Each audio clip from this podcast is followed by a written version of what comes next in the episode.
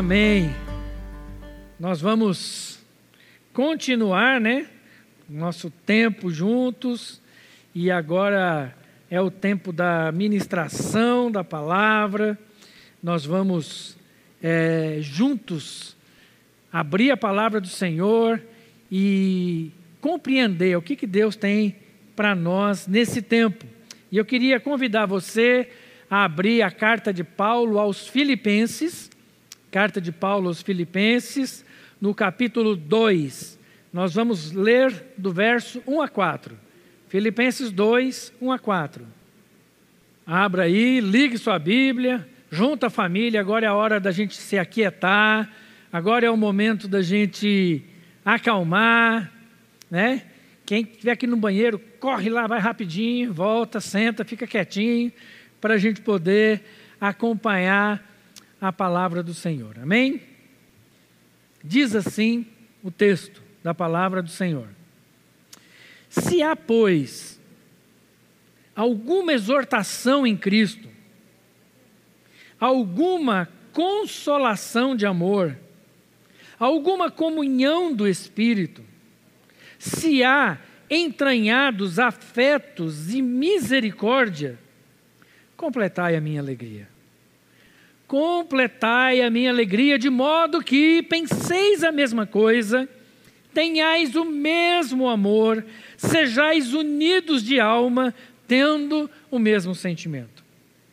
Nada façais por partidarismo ou vanglória, mas por humildade, considerando cada um os outros superiores a si mesmo não tenha cada um em vista o que é propriamente seu, senão também cada qual o que é dos outros. Amém. Vamos orar, vamos pedir para que o Espírito Santo do Senhor se revele a nós nesse tempo juntos. Pai de amor, Pai querido, nós te louvamos e te bendizemos, porque a tua palavra é tão rica que cada palavra, ou a partir de cada palavra, é possível falar por horas, porque ela é rica, ela é inesgotável. Ó oh Deus, em nome de Jesus, fala conosco, agora. fala conosco, Senhor, segundo a tua misericórdia. Que haja um derramar especial do Espírito Santo de Deus sobre todos nós e sobre a minha vida, Pai. Que, ó Deus, o meu coração e a minha boca possam falar daquilo que o Senhor tem para nós nessa manhã. Usa-me, Senhor, como mero instrumento da tua vontade. Faz isso, Pai, em nome de Jesus. Amém. Aleluia. Ano de 2020. O ano de 2020 vai ficar na memória de todos nós, né? Ninguém mais vai esquecer esse ano. O ano atípico. Um ano diferente. Um ano em que tudo precisou ser revisto. Todos os protocolos caíram por terra. Todas as estratégias acabaram. Todas as programações desapareceram. A maneira de fazer todas as coisas precisou ser repensada. Coisas que a gente não sabia fazer, precisamos aprender a fazer de repente. Para muitos, um caos, um ano perdido, um ano em que o mundo inteiro apertou a tecla de stand-by. Um ano em que para muitos foi um ano de desolação, de caos. Mas e para nós? E para nós como igreja? Como a gente vai tratar esse ano? Como nós vamos trabalhar esse ano? Como nós vamos aproveitar esse ano? Porque os princípios ou quais os princípios e valores que agora foram testados, esticados ao extremo. É interessante que ah, diante das situações de maior desafio, foram exatamente esses momentos em que a igreja mais cresceu. E eu falo crescer nem sempre ou necessariamente em número, mas a igreja cresceu nos seus fundamentos. É importante a gente entender que na, no decorrer da história, nos momentos mais difíceis que a igreja viveu, foi exatamente o momento de maior crescimento, aprofundamento do Evangelho. É quando os valores, quando os princípios são realmente firmados, é quando as estacas são fincadas ao extremo. E é isso que a gente vê, porque quando a gente foi levado involuntariamente a essa situação, o que é que veio à tona? O que é que surgiu no nosso meio? Exatamente aquilo que para nós era precioso. O nosso slogan aqui da Sal da Terra 90 era prédios fechados, corações abertos. Ou seja, o prédio pode fechar, mas o meu coração jamais vai se fechar. Jamais estará fechado para pessoas. E aí nós começamos a entender e viver um, uma maneira de trabalhar o Evangelho que a gente não tinha visto ainda, que a gente não conhecia. E aí então começou a pipocar no nosso meio uma série de ações e situações que a gente nunca tinha feito. Quantas e quantas reuniões online. A gente descobriu que a gente podia se encontrar ainda longe. E, isso foi mexendo conosco, foi trabalhando conosco. Foi impressionante a forma como reagimos, como agimos na cidade, como a nossa congregação se mobilizou para abençoar outras pessoas. Centenas de cestas básicas distribuídas, centenas ou várias ações de auxílio, de ajuda, de processos foram startados no nosso meio. Pessoas que tiveram que se reinventar no seu trabalho, mas se reinventaram a partir de uma visão, de um entendimento, de um discernimento. Pessoas começaram a movimentar para perguntar, ir atrás, saber como estava, como ajudar idosos que não podiam sair de casa o que, que era possível fazer? Vizinhos foram abençoados pelas nossas vidas. É, meus amigos, toda crise, todo desafio é maravilhoso. Porque todas as vezes que nós passamos pelas crises, os nossos princípios e valores são testados, são provados. E aqui, na carta de Paulo aos Filipenses, Paulo então trabalha um pouco disso, e eu quero então repartir com vocês alguns desses princípios e valores que Paulo destaca aqui para o nosso aprendizado nesse tempo. A carta começa Paulo falando da alegria que ele sente pelos irmãos de Filipos e da forma como eles viviam. Ele diz assim, no capítulo 1, verso 3: Dou graças ao meu Deus por tudo que recordo de vós. A memória de Paulo em relação àquele povo era algo que gerava alegria. Ele diz no verso 6: Estou plenamente certo de que aquele que começou a boa obra em vós vai completá-la até o dia de Cristo. Então, Paulo começa esse livro falando da alegria que ele tinha em relacionar com aquele povo. E como essa relação era uma relação de profundidade, que gerava é, um benefício mútuo, que gerava situações de alegria para os dois lados. E assim, ele vai trazendo a consciência daquela igreja, a alegria de estar em Cristo, mas ao mesmo tempo ele começa a falar dos desafios que é viver no meio de um mundo que é contrário, que trabalha contra. Um mundo hostil. É interessante que ele começa a falar que, olha, como cristãos, no meio de um mundo hostil, seremos desafiados de todas as formas. Cada vez mais o verdadeiro evangelho vai ser hostilizado. Cada vez mais para revelarmos aquilo que realmente somos do Senhor, isso vai ser mais difícil. E a crise mostrou isso. E a pandemia mostrou isso. E essa situação toda mostrou isso.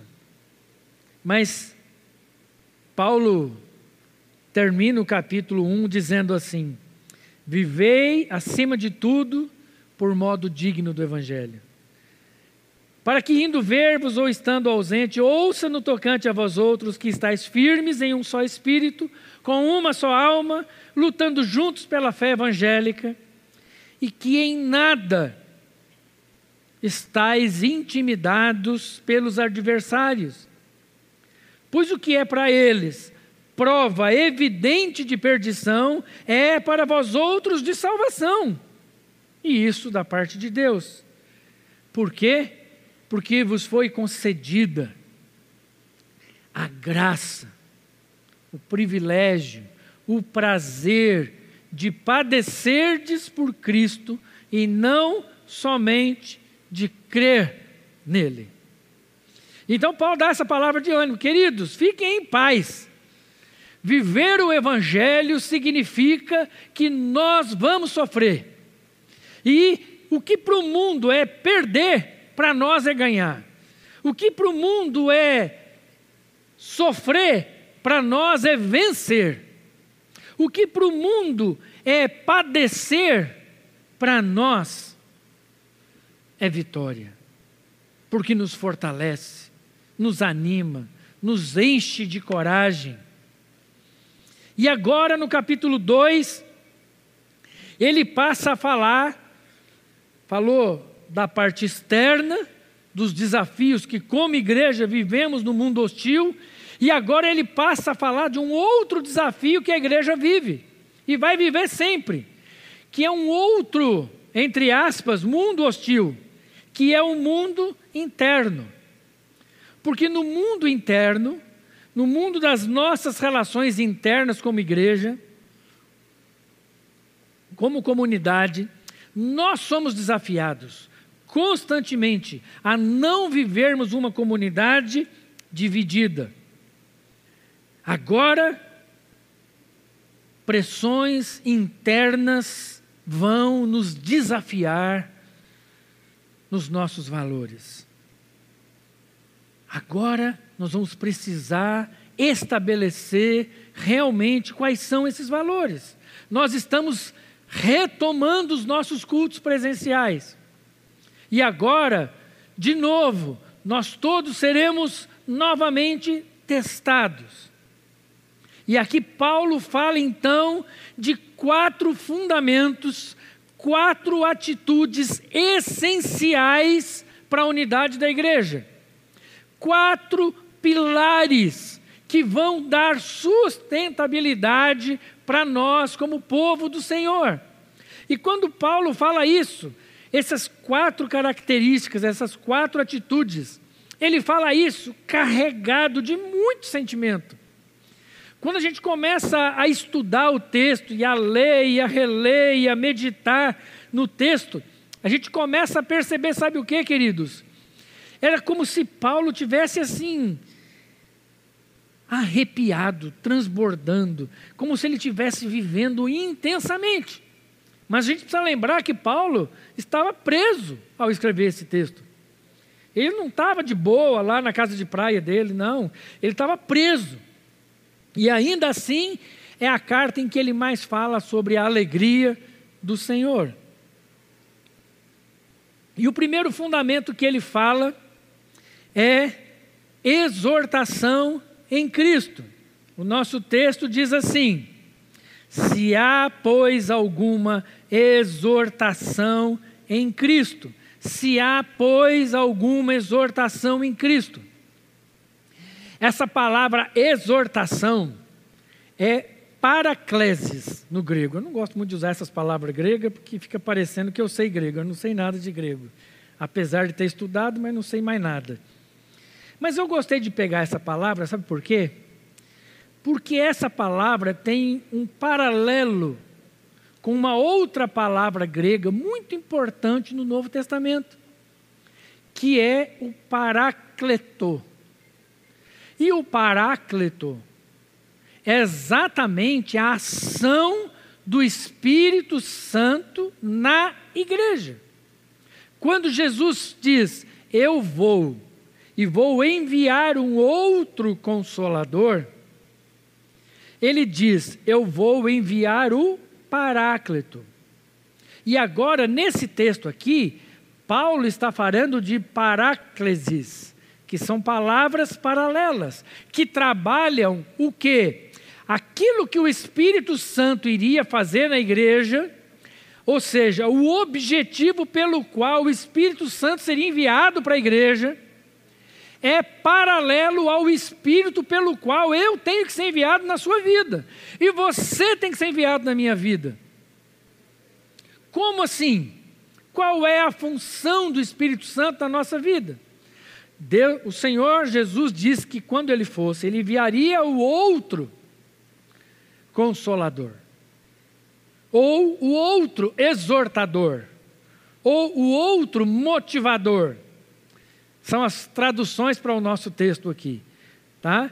Ou seja, Jesus diz que esse outro que viria para nos exortar, para nos consolar, para nos animar, para nos motivar, esse outro viria fazer isso de forma tal que seríamos incomodados por ele a andarmos no Evangelho. E agora Paulo está dizendo para a igreja que essa função de exortação, de motivação, de consolo, é também uma função nossa na vida um do outro.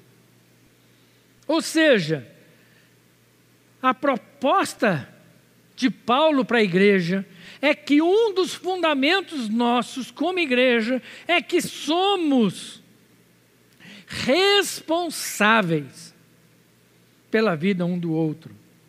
Ou seja, há uma função fundamental de correção, disciplina, chamar atenção para a volta ao caminho, nos fazer perceber desvios. Somos responsáveis uns pelos outros. É como um treinador que fica lá, né, durante o treino, dizendo: vai lá, vai lá, eu estou aqui, não desanima. Não, você errou, começa, levanta, começa de novo. Não para, vai lá. Olha, você está saindo da linha, volta para a linha. Sabe aquela ideia de alguém que está ali ao seu lado, não só apenas como alguém que vai é, chamar sua atenção, ou não apenas alguém que vai só aplaudir a sua vitória, mas alguém que está ali para, além de te estimular, está ali também para te corrigir nos possíveis desvios que você esteja fazendo, nas passadas erradas ou etc. Corrigindo as nossas posturas e posições. Então, com isso, nós somos então responsáveis uns para os outros. Quantas vezes, querido, você já se sentiu desanimado na fé cristã? Nessa caminhada com Jesus? Quantas vezes você não entendeu? Ou você viveu aquela situação assim, não é possível que eu errei isso de novo. Não tem condição. Não tem condição, parece que eu não aprendo, parece que eu não saio do lugar, parece que eu fico patinando, parece que nada dá certo. E aí o que, que nós precisamos, queridos?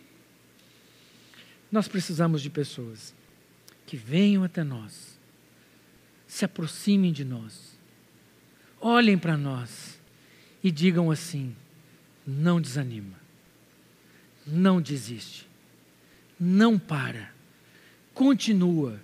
É assim mesmo. Você vai cair, mas vai se levantar, porque o Senhor é que vai te sustentar. É o Senhor que vai fazer com que as coisas aconteçam.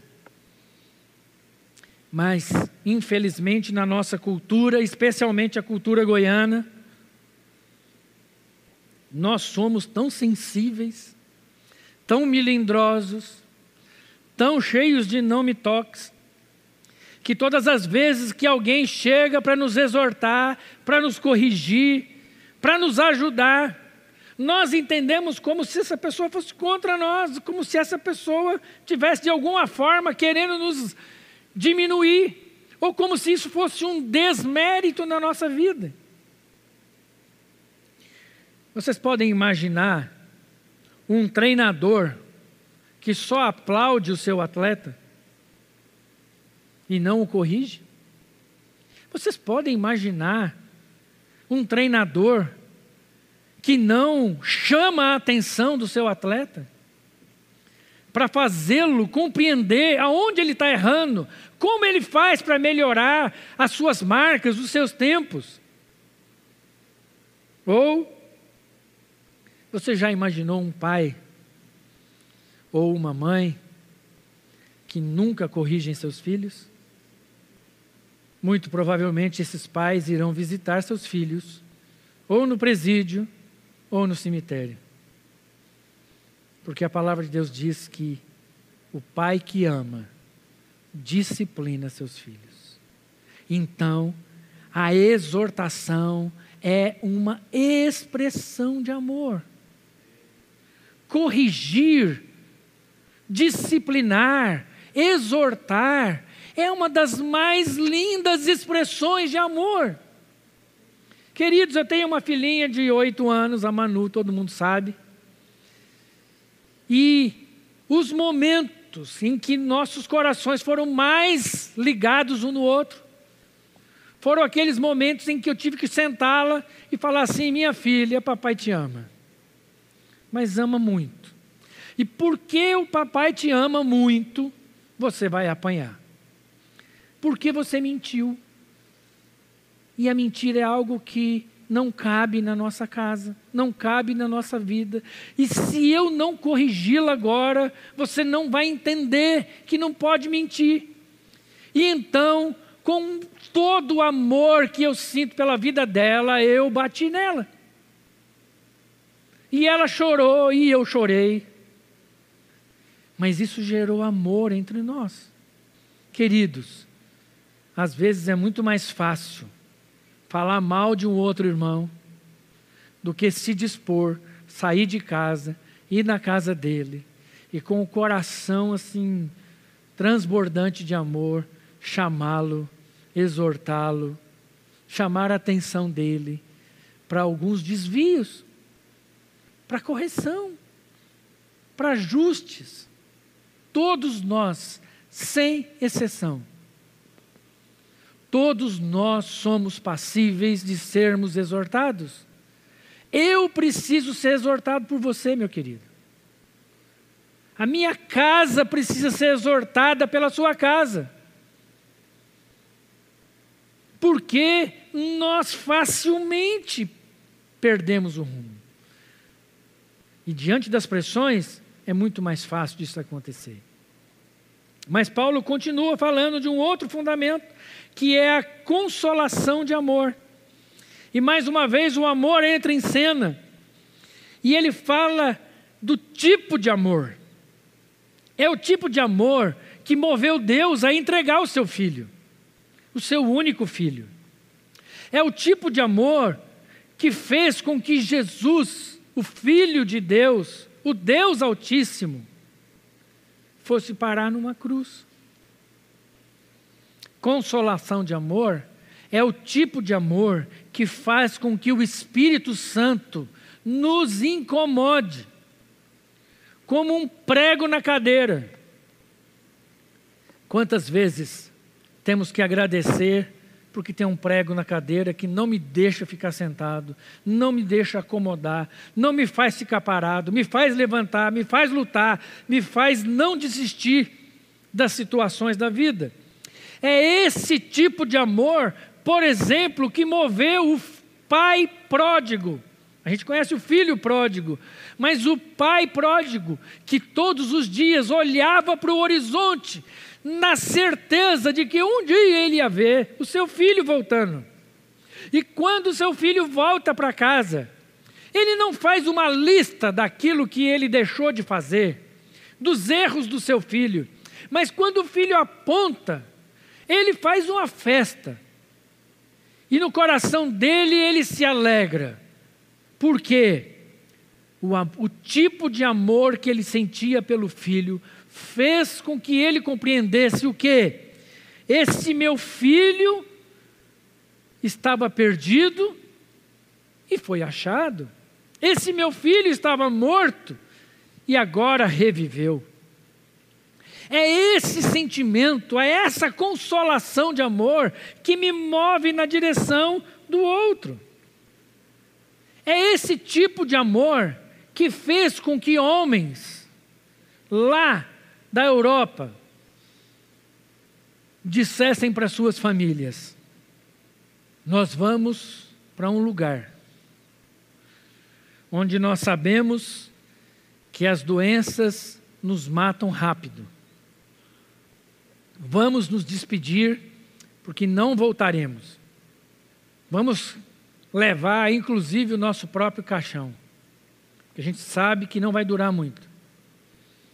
E vamos lá para terras tupiniquins. E nós vamos amar pessoas que nós não conhecemos. Nós vamos amar gente que a gente não conhece, mas que a gente sabe que são filhos de Deus. Consolação de amor. É como o Marcão um dia falou para nós aqui é sentir saudade de quem eu não conheço ainda. Esses irmãos sentiram saudade de nós, que eles ainda não conheciam. E eles vieram para cá. A maioria deles, a grande maioria deles, durou de 5 a 10 anos de vida aqui. Todos morreram com as doenças tropicais, das quais na época não se tinha cura ainda. Mas mesmo assim, o amor do Senhor os moveu na direção um do outro. Outro fundamento é a comunhão no Espírito. E de novo vou recorrer aqui ao grego. Hoje eu estou abusando, né? A palavra koinonia, muito conhecida nos anos 80 e 90, muito divulgada aqui no Brasil. Surgiram muitas igrejas com o nome koinonia, bandas de música e etc músicas com esse nome, etc. Mas a coinonia fala do tipo de comunhão que só o Espírito Santo de Deus é capaz de gerar no nosso meio. Não é aquela comunhão de estar junto. E agora, durante a pandemia, a gente experimentou muito disso. Porque a gente não podia estar junto, mas a gente continuou em comunhão. A comunhão é um processo que o Espírito Santo gera entre nós. É um processo que me faz sair do meu individualismo para que eu possa aprender a viver uma vida comum. A comunhão com o Espírito acontece quando ele vem morar na nossa vida, quando nós entregamos a nossa vida ao Senhor. Mas a coinonia acontece a partir da entrada do Espírito Santo na minha vida, porque ele vai transformando a minha percepção, vai transformando a minha maneira de olhar para você, de olhar uns para os outros, de experimentar uma relação que vai além do natural. Uma relação que vai para o sobrenatural. Uma boa descrição dessa coinonia é quando nós experimentamos o privilégio de receber irmãos na nossa casa. Às vezes nós não conhecemos essas pessoas. E essas pessoas chegam na nossa casa, e chegando na nossa casa, nós começamos a conversar, e a sensação é que a gente conhecia esse irmão há anos. E depois que eles saem da nossa casa, a sensação que fica é que parece que nós recebemos anjos. Parece que foram anjos do Senhor enviados para nos abençoar. Coinonia é isso, é experimentar coisas que o natural não permitiria. Esse final de semana passado, nós recebemos lá dois irmãos, dois pastores de Coronel Fabriciano, a nossa igreja filha lá em Minas Gerais. E nós experimentamos isso. Parecia que nós tínhamos uma intimidade de anos. Nós já tínhamos nos encontrado duas, duas vezes apenas por breve período. Mas é a coinonia do Espírito Santo movendo no nosso meio. E eu vou concluir a última parte, é, são os afetos e misericórdias. A palavra afetos significa literalmente, né? Entranhas. Sabe do que, que Paulo está falando aqui? Que a igreja, para viver a unidade, nós vamos precisar experimentar um tipo de amor que dá frio na barriga. Um tipo de amor que me leva àquele abraço do qual você não quer soltar. Aquele carinho, aquele afeto, aquela sensação da qual você não quer sair mais. No nosso culto da semana passada, por conta das cadeiras, né, que estão mais distantes. Eu experimentei esse gozo do afeto e misericórdia, porque eu passei, como sempre eu faço, né? pelas pessoas, pelas, no meio das cadeiras, e falei, nossa, ficou bom, porque agora eu posso andar mais à vontade no meio do povo. E enquanto eu caminhava e os irmãos cantavam, adoravam ao Senhor, eu fui cheio do Espírito Santo de Deus, queridos. E vocês não vão acreditar, eu até chorei. Coisa rara. Eu até chorei, porque era como se eu tivesse num êxtase de afeto. É como se eu nunca tivesse tido o privilégio de encontrar aqueles irmãos. E a vontade de abraçar, então, oh Jesus, tem misericórdia. E aí, mas só de estar junto, só de ouvir, só de experimentar o louvor coletivo, Deus me presenciou com esse afeto. Dou graças a meu Deus por tudo que recordo de vós. Recebi tudo e tenho abundância.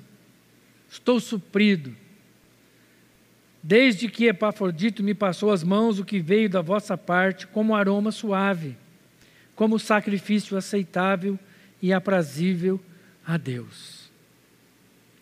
Sabe, queridos, no meio da crise, no meio dos desafios, essas relações de afeto, de consolo, de coinonia, de exortação, precis, precisam ser exercitadas. Porque isso vai gerar no nosso meio unidade. E aí, Paulo continua dizendo assim: completai a minha alegria. Verso 5: completai a minha alegria. Eu não vou entrar nos detalhes, mas ele fala: completem a minha alegria, de, de forma que vocês tenham o mesmo pensamento, o mesmo sentimento, de forma que vocês possam experimentar cada vez mais quem somos em Deus. E ele conclui essa parte dizendo assim: Bom, já que vocês entenderam o que é unidade, agora eu posso falar daquilo que Cristo fez por nós. Tende em vós o mesmo sentimento que houve também em Cristo Jesus. Sendo Deus, ele se esvazia para estar no nosso meio. Agora, nós estamos prontos para tomar a ceia. Agora, entendendo o que o Espírito Santo fez na minha vida, agora eu estou pronto para tomar ceia com vocês. Agora eu estou pronto para experimentar a ceia do Senhor, porque agora eu estou pronto para compreender qual foi o sentimento de Cristo Jesus. Ele abre mão dos aspectos da sua divindade, para que ele se esvazia da sua divindade, para que no nosso meio ele possa se entregar integralmente por mim e por você. A ceia nada mais é do que isso.